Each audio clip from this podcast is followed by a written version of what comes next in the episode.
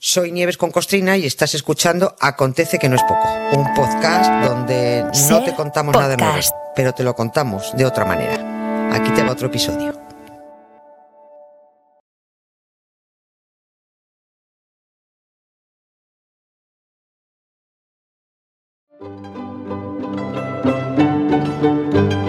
En la ventana acontece que no es poco. Un relato personal de la historia con Nieves con Costrina. Cadena Ser.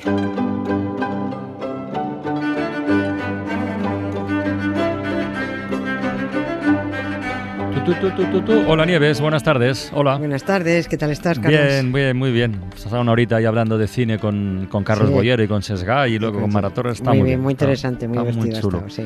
hay poquitas cosas que me gusten más que, que comentar películas, hablar de libros, cosas que has leído, compartir con otros y tal. Eso me parece un ejercicio fenomenal. Lo es, lo es. A ver, eh, esto viene de ayer, ¿eh? lo dejo claro, pero yo lo quiero subrayar. Esto viene de ayer. Eh, no será la primera, de hecho, ni la última vez que dando un repaso a la historia tengamos que hablar del proceso de colonización de África, ¿no? Sí, sí. Resulta obligado hacerlo porque además algunos de los grandes dramas de la humanidad, el esclavismo, la esquilmación de los recursos naturales, la desigualdad, todo eso que provocó el mundo supuestamente civilizado ocurrió y sigue ocurriendo en el continente africano. Hoy nos detenemos de nuevo en una figura fundamental, clave en todo este proceso, una figura sanguinaria, muy sanguinaria, de la que ayer hablamos, ¿eh? pero de la que seguramente no se ha hablado tanto como se merece el tipo. Hoy hablamos en la ventana de nuevo, en este acontece que no es poco, de Leopoldo II, conocido como el carnicero del Congo, por algo será. Sí, hoy, toca la segunda parte, segunda parte de esta película de terror que, empezamos a contar ayer. Eh, porque lo de Leopoldo II, rey de los belgas y asesino de congoleños, es una auténtica película de, de terror. Pero lo más grande es lo bien que disimulan la mayoría de los belgas por haber tenido como jefe de Estado al carnicero del Congo. Ha habido algunas protestas, tiran botes de pintura mm. roja a los monumentos del rey asesino, tiran un botecito, pero eso es de hace un par de años a esta parte y de unos cuantos activistas. La mayoría de los belgas ha corrido un estúpido velo sobre su rey, como, pues, pues, ¿no? como si no fuera con ellos, haber mantenido 44 años en el poder a ese criminal y luego a toda su estirpe. Si Hitler exterminó a 6 millones de personas, Leopoldo II de Bélgica exterminó a 10 millones de congoleños. ¿A 10? ¿10 millones? 10 millones de congoleños. Los muertos. No te quiero contar los mutilados y los torturados y los heridos. ¿eh? Sus herederos, los, los, eh, los herederos, eh, sí, está considerado el mayor, el mayor exterminio humano de, de, la época contemporánea, por encima del de Hitler. Por eso te digo que los belgas disimulan muy bien, eh, silban el pío pío. Eh, los herederos, los sucesores de Leopoldo, la familia real, ahí siguen, ¿eh? Y ahí han estado cantando, como te digo, el pío pío que yo no he sido no han pedido perdón por los crímenes que Bélgica cometió en el Congo hasta hace tres años. Hace tres años sí. Hmm. El hipócrita rey de los belgas, el actual Felipe, se llama Felipe, ni siquiera verbalizó en 2020 la supuesta petición de disculpas. Lo escribió en una carta que envió al gobierno en donde decía, abro comillas, nuestra historia está hecha de logros comunes, pero también ha experimentado episodios dolorosos de violencia y crueldad. Este, este, este, este lenguaje flojón que, que ni siquiera habrá escrito él, que por supuesto se lo habrá escrito ahí un funcionario de Casa Real. Reconocía en otro momento de la carta que se hizo pública el sufrimiento y la humillación causados a los congoleños, pero el muy cínico, el Felipe este, en ningún momento menciona el nombre de Leopoldo II, rey de los belgas su pariente. No lo menciona, lo deja como si hubiera sido, pues vete tú a saber de quién. Ayer dejamos. Un fenómeno del tiempo, ¿no? Sí, sí, es una cosa. Ocurrió, qué pena. Ayer dejamos esta, la historia en el momento en que Leopoldo II, con la inestimable ayuda del canalla del explorador Henry Morton Stanley, empieza a trampear con la creación de organismos y asociaciones aparentemente culturales, antiesclavistas, que en realidad encubrían sus planes para convertirse en propietario del Congo. De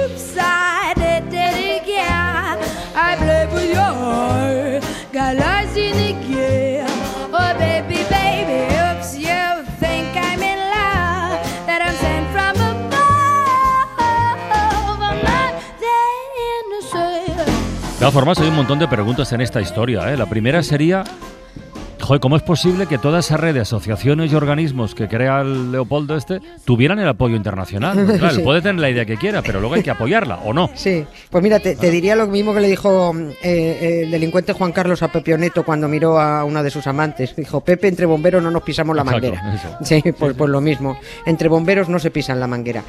Y porque pasaba entonces lo que, lo que pasa ahora que se juntan unos cuantos dirigentes de categoría que manejan el orden mundial, firman acuerdos que no cumplen, prometen hacer cosas que se pierden como lágrimas en la lluvia, que decía aquel, y ya está. La trama que organizan Leopoldo II y en Stanley consistió primero en involucrar a la comunidad internacional con intereses coloniales para crear la, lo dijimos ayer, Asociación Internacional Africana, la AIA. Objetivo, internacionalizar África, civilizar a los africanos y que les, se leyera la Biblia. Luego mm, crean otra cosa que llaman Centro de Estudios del Alto Congo. El objetivo de esto era, además del supuesto interés filantrópico y humanitario, crear bases comerciales y llegar a acuerdos con líderes, eh, con líderes tribales, con los líderes de locales de allí y las terceras siglas que crean es la Asociación Internacional del Congo, que aunque diga eso de internacional, esta asociación representaba única y exclusivamente al rey de los belgas, Leopoldo II. Ya me lo temía. Claro. Esta asociación prepara una serie de documentos que, disfrazados de acuerdos de amistad y colaboración, Stanley los va presentando a, todos los jefes de las distintas zonas congoleñas para que los firmen. Pero aquí hay una duda, una duda razonable que genera otra pregunta. Eh, ¿Exactamente qué les daban a firmar? y sobre todo, ¿estos jefes tribales ¿Entendían lo que firmaban o no? ¿Qué, van a entender? O sea, ah, les daba. Claro, es, que... es, que... esto. Ayer dijimos que era una trampa tras otra. Les daban a firmar prácticamente su sentencia de muerte. Y no entendían lo que firmaban porque los documentos iban en una lengua que aquellos hombres del Congo no entendían. Y para firmar los documentos ponían una cruz. Decían, una cruz aquí, y hacían así. Lo que sí tenían era confianza, esos, esos, eh, esos jefes locales. Y si les decían que lo que estaban firmando es un acuerdo de amistad y colaboración con un tipo barbudo y mal encarado que vive en un país muy lejano, pues oye, lo creían porque eso no era nuevo. Los congoleños vivían en su mundo, pero no eran idiotas. Los jefes de las distintas zonas, los gobernantes de sus aldeas, ya sabían ellos lo que era establecer tratados de colaboración con otros clanes o con otros jefes. Eso que ellos lo hacían de palabra, evidentemente. Eso que firmaban, tal y como les decían, era un acuerdo más con unos rostros pálidos, pues ya está. Y fíjate, voy a leer parte de los documentos que firmaron los gobernantes congoleños. Firmaron, abro comillas, mm. libremente y por decisión propia, por sí mismos y por sus herederos y sucesores, entregar a la mencionada asociación, Asociación Internacional del Congo, la soberanía y todos los derechos soberanos y de gobierno sobre todos sus territorios y ayudar con su trabajo a cualquier obra, mejora o expediciones que la asociación haga emprender. Todas las carreteras y vías fluviales que corren a través de este país, el derecho a recaudar peajes en el mismo y toda la caza, pesca, productos mineros y derechos forestales han de ser propiedad absoluta de la citada asociación. O sea, que compraron el Congo directamente. Todo, absolutamente todo. Esto era lo que firmaban con una cruz, creyendo que firmaban un acuerdo de amistad. Y así, jefe por jefe, fueron firmando sin saberlo la cesión del impresionante territorio del Congo al, a Leopoldo. Aquello no era una colonia de Bélgica, todo aquello pasó a ser propiedad del rey a título personal.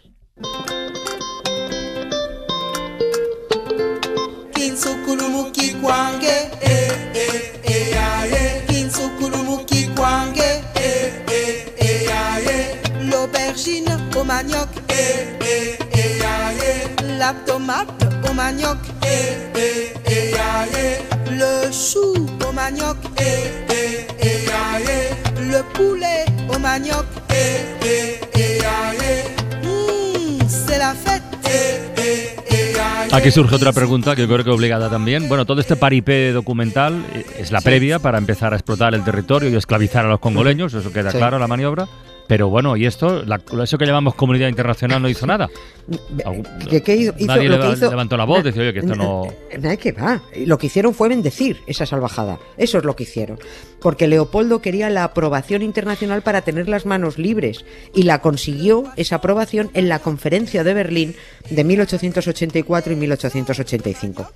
Esta conferencia la convocó el canciller alemán Otto von Bismarck a petición de Francia y Gran Bretaña, porque es que se estaban comiendo a bocaos el continente africano y había que organizarse. Era tan loca la carrera de británicos, de franceses, los otomanos, los portugueses, los italianos, por ir ahí apropiándose de territorios y de mm. sus recursos, que había que poner orden. Por eso se convoca esa, esa conferencia. Eran, eran tan cínicos que aquella conferencia de Berlín se convocó para establecer las condiciones del desarrollo del comercio, la civilización y el bienestar moral y material africanos. la madre que los parió a todos, de verdad. Bienestar. Sí, sí, eso, el bienestar. y lo que estaban haciendo era repartirse el pastel africano. A esta conferencia Bélgica no estaba invitada porque no tenía colonia, pero Leopoldo II, que ya tiene a su nombre, a título personal, documentos, bueno, esa birria de documentos mm. que dicen que todo el centro de África, más de dos millones de kilómetros cuadrados, es como cuatro veces España, para entendernos, que, que todo eso es suyo, del señor Leopoldo de Sajonia-Coburgo-Gotha, este tipo, digo, lo que hace es reunirse con todos y cada uno de los representantes de los países asistentes a esa conferencia de Berlín y les va convenciendo uno a uno de que en ese reparto africano que van a acordar en Berlín tengan en cuenta que él ya tiene los documentos de la cesión del territorio de todos los jefes, todos firmados con una cruz. Pero les insiste que, eh, eh, que, esos dos millones de kilómetros cuadrados con derecho a explotar todo lo que hay dentro se lo han cedido a él, no a Bélgica. Es decir, que si en esa conferencia de Berlín tienen en cuenta su petición, quede claro que todo es de él, no del país en el que reina ni de los belgas. Hace falta tener jeta, ¿eh? Ah, es impresionante, es impresionante. Bueno, y no hace falta preguntar porque está claro que aceptaron su petición. y, habiendo cómo fue la historia. ¿Y cómo lo hizo? ¿Cómo lo consiguió esto? Eh, bueno, pues eh, sedujo, sedujo a cada potencia, pues prometiendo lo que querían escuchar. Al representante francés, por ejemplo, a estos le, le dijo, mira, si me aburro de tener todo esto, que es mío, os lo paso, os paso todos los títulos de propiedad. ¿eh? Os regalo todos los títulos. Todo el Congo para vosotros. Al británico le dijo, oye, mira, el Congo, como si estuvierais en vuestra casa, libre comercio y a vuestra bola. Y si necesitáis algún esclavo, pues no tenéis más que decírmelo. Así, uno a uno, a cada uno le fue mm. diciendo una cosa. Y claro, cuando se clausuró la conferencia de Berlín de las civilizadas potencias coloniales, entre sus acuerdos finales estuvo reconocer oficialmente el Estado libre del Congo como territorio de Leopoldo a título personal, no como colonia belga. Ahí arrancó una carnicería que por supuesto no pienso espabilar en el ratito que nos queda, porque 10 millones de personas asesinadas, torturadas y otros millones mutiladas no merecen dos minutos, porque de eso se han aprovechado y se siguen aprovechando las élites de la, de la desinformación, de que no se hable, de que no sepamos, de, de que desconozcamos lo que ocurrió y cómo y por qué ocurrió. A la monarquía belga, como al resto de monarquías, les, ha, eh, les han dado un baño de lejía para blanquearla y lo que hay que hacer es conocer toda la porquería que ocultan y ocultan muchísima. Por eso el actual e hipócrita rey de los belgas, Felipe, se ha permitido mostrar un poco de arrepentimiento hace solo tres años, nunca antes. Se ha acordado de los 10 millones de personas asesinadas en el Congo por su pariente cuando se han percatado en la familia real de que la carnicería de Leopoldo cada vez se va conociendo más. Ah, si no, permanecerían en silencio. Silencio silencio.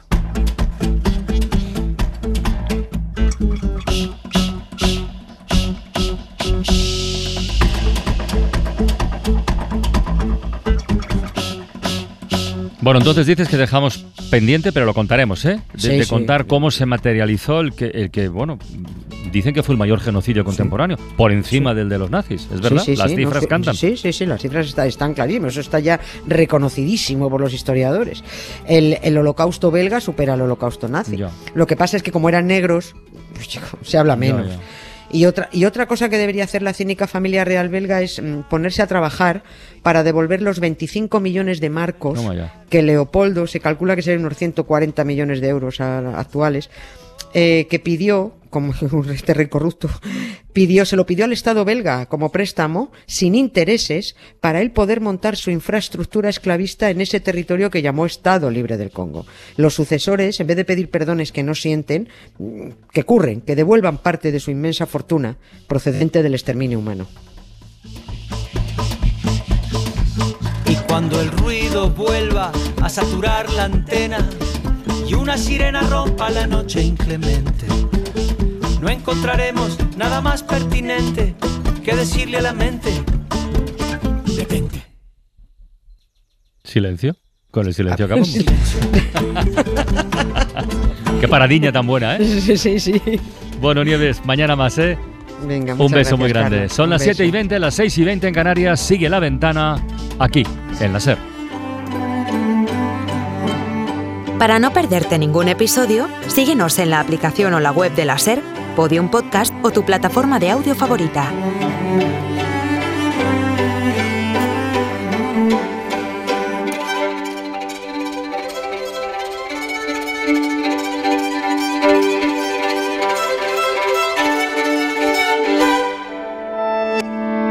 Cadena Ser. La radio.